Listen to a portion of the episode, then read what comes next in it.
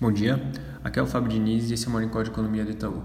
Lá internacional, hoje o dia começa bastante agitado por conta da notícia do ataque aéreo americano à região de Bagdá, em que o líder da Guarda Revolucionária acabou morto. É, tem uma notícia no Wall Street Journal falando que o pretexto para esse ataque dos Estados Unidos foi evitar ataques futuros por parte do Irã e também o fato de que esse, esse general que foi morto tinha planos de atacar diplomatas americanos na região.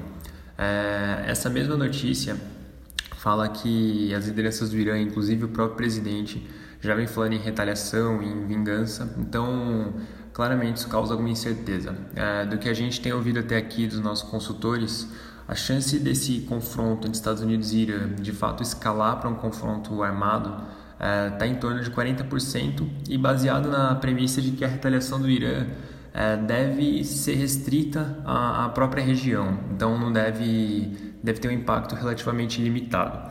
Em todo caso, esse ataque já traz impactos bastante significativos nos preços do petróleo, tá? Então hoje, por exemplo, tanto o Brent quanto o WTI estão subindo acima de 4%.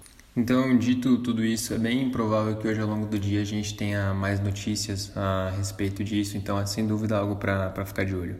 Passando para o Brasil, é, ontem saiu o dado de venda de veículos da FenaBrave relativo ao mês de dezembro e o índice registrou uma, uma venda de 262 mil veículos no mês, o que significa um declínio de 2,9% em relação ao mês passado, mas um aumento de 12% em relação ao mesmo, mesmo período do ano passado. Tá?